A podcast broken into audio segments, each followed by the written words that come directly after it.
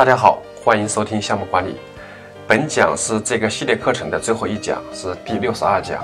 首先呢，非常恭喜你，非常努力的听完了这套语音课，因为这套语音课超过了十个小时，是一门大课。你能够把它坚持学习完，说明你不光是一个爱学习和上进的人，同时也是一个很自律、对自我有要求的人。我相信你的人生未来一定不会差。那么这一讲内容呢，我想分享四个话题。第一个就是我为什么要做这件事，就是项目管理的 PMP 的认证培训，在线下的话，全国所有的机构都是统一的标准，呃，在三千多块钱左右。那么为什么我要把这个课做成一个免费的公益的分享？一方面，这个互联网教育是大势所趋，像这种通识类的教育的话，将来都会趋向于免费的。我只是看得比较远而已，所以我就比较早的做这件事情。未来的话，会有很多更多的这种免费的课程给大家提供。另一个方面的话，我要提一提我的职业发展规划。我想，如果大家如果是对我有所关注的，可能会对我有所了解。我在中国五大汽车集团中有三个世界五百强企业工作过，当过项目经理，也做到企业的中高层的行政干部，手下管了那么多人。在大家看来的话，是一个非常不错的一个位置，也有很好的发展前途。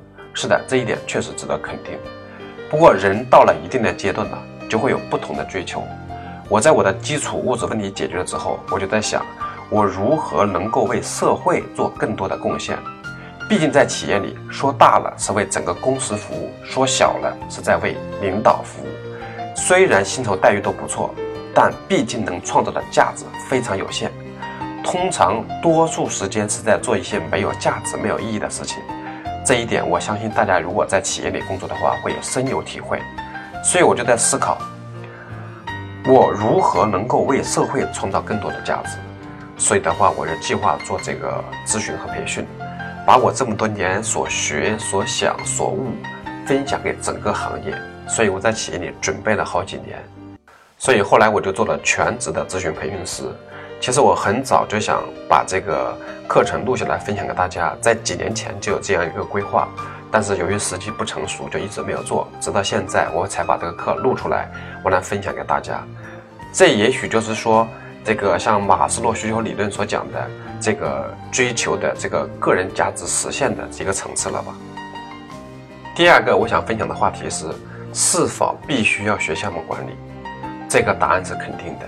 首先，我们要了解一点，项目管理在西方国家被列为哲学的范畴，在哲学中属于最底层的；在中国，更多的被视为管理学的范畴，在管理学中是最上层的。那么，如果要细分的话，项目管理是介于管理学与哲学之间的学科门类。项目管理从一九四零年的曼哈顿计划到现在，已经走过了八十多个年头，从最初的军事领域到现在的各行各业。如一颗冉冉升起的星星一样经久不息，它的存在和发展自然有它的价值所在。那么，我们先说一下项目管理对于个人的价值在哪里呢？比如说，很多组织优先考虑录用这个 PMP 持证人员，还有这个 PMP 持证人员的薪酬水平跟一般人员比有多大的提升，这些都不提。那么，我一直在讲的一句话就是：什么都是项目，什么都可以成为项目，项目管理无处不在。我想这一点大家是认同的。那么事事皆为项目，项目管理知识不是我们每一个知识分子都应该掌握的吗？所以我把项目管理这个课程的话也加了一个标签，叫做“不学项目管理，哪敢说懂管理”。那么这些是从个人层面来讲的。那么从企业的层面来看的话，项目管理也是企业发展到一定阶段的必然产物。我们都知道。一个企业创办初期是凭个人英雄主义的，比如说一个牛人能够解决商业模式中所有的问题，比如说拿下客户、拿下订单、组织生产、交付、服务等等，这些都靠这个牛人指导或者亲自解决这些问题。我们把这个阶段称之为个人主义阶段，也就是第一个阶段。那么随着企业的业务的增长，这个业务规模扩大以后，一个人是管不过来的，他需要授权给各个业务的负责人。比如说，我们就安排一个人负责生产，一个人负责采购，一个人负责市场，一个人负责质量控制，这就进入到了智能化的阶段，也就是第二个阶段。那么，随着智能化的深入和沉淀，在智能化的基础之上，必然要对业务运作模式做一个固化，就会形成这个规范制度。那么这就到企业的第三个阶段了，就是规范化的管理阶段。很多企业成长到这个阶段就停下来，再也不能往前发展了，因为它的能力不够。那么再往前发展是什么呢？就是第四个阶段。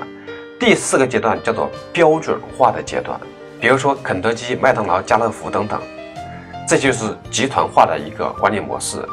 集团化的管理模式就是指各个分子公司或者事业部采用统一的管理标准。我们也见过这个开一个公司可以把公司扩大做成集团化，或者说开一个店可以把这个店做连锁店，就失败的例子也很多。这就是没有做标准化的一个原因。比如说，你开 N 个店的复杂程度的话，如果没有实行标准化的话，它会呈指数级的一个增长；如果你采用了标准化的话，它的增长的幅度是不大的。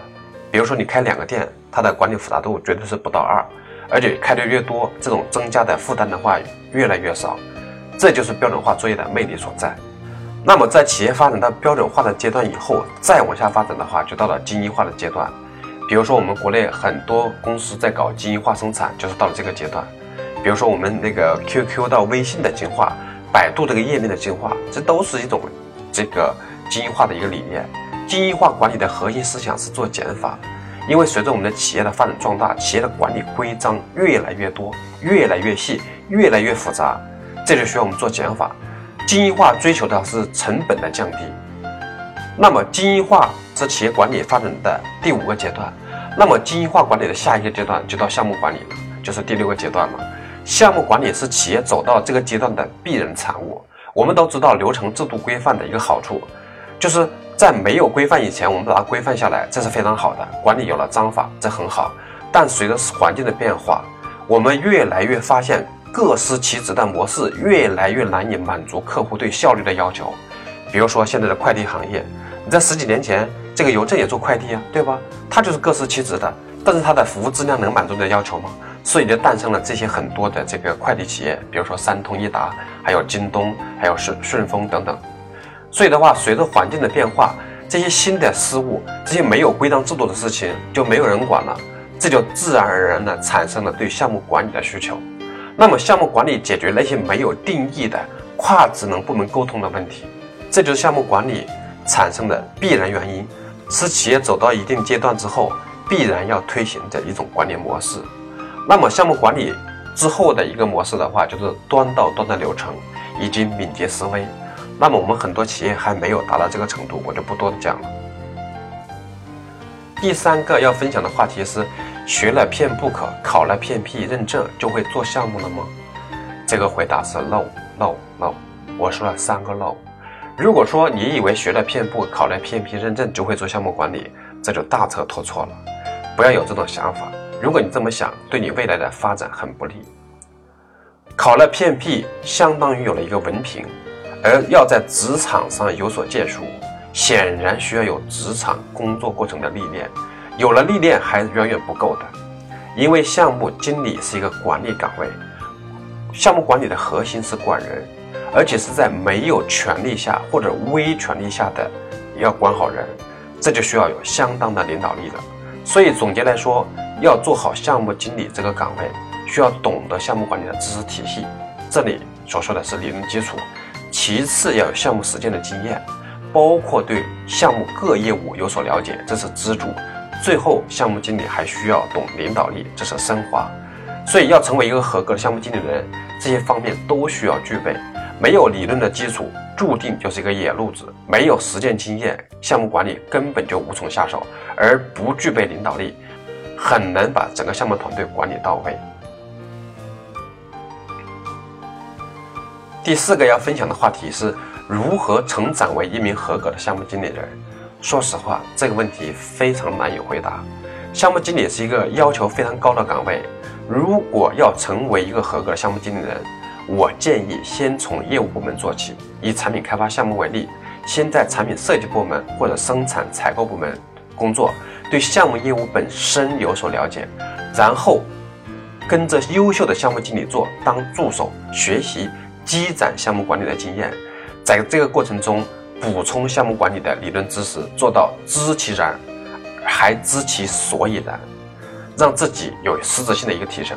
最后，最好有职能部门的行政领导岗位的经验之后，再去做项目经理。这个过程的话，主要锻炼的是这个培养领导力。当然了，这只是一种理想的模式，现实中很难说按照这个条路去走。所以说，想成为一名合格项目经理，还是要在工作过程中多历练、多积攒、多学习。那么，关于这个项目管理实践的课程，我讲的有很多。那个大家听的这个只是项目管理理论基础的课，这个不是我的长项。我擅长的是这个项目管理的实操课程。包括这个一到三天的项目管理的串讲，以及这个，呃，每个专题两天的这个专题讲座，包括这个团队的构建和运营啦，进度的管理啦，预算和成本啦，质量的培育啦，以及风险控制啦和项目沟通。每个专题是两天，而且关于整个产品开发的流程，这个流程构建的方法等等这些课程，大家可以百度了解一下，或者说这个呃语音课上的介绍材料里就有。未来我还要在项目管理领域深耕几十年，我致力于推进这个项目管理在汽车行业的发展。我相信我们未来会有机会在线下见到。最后，祝大家能成为一名卓越的项目经理人，为推进祖国的事业贡献力量。感谢大家的收听，再会。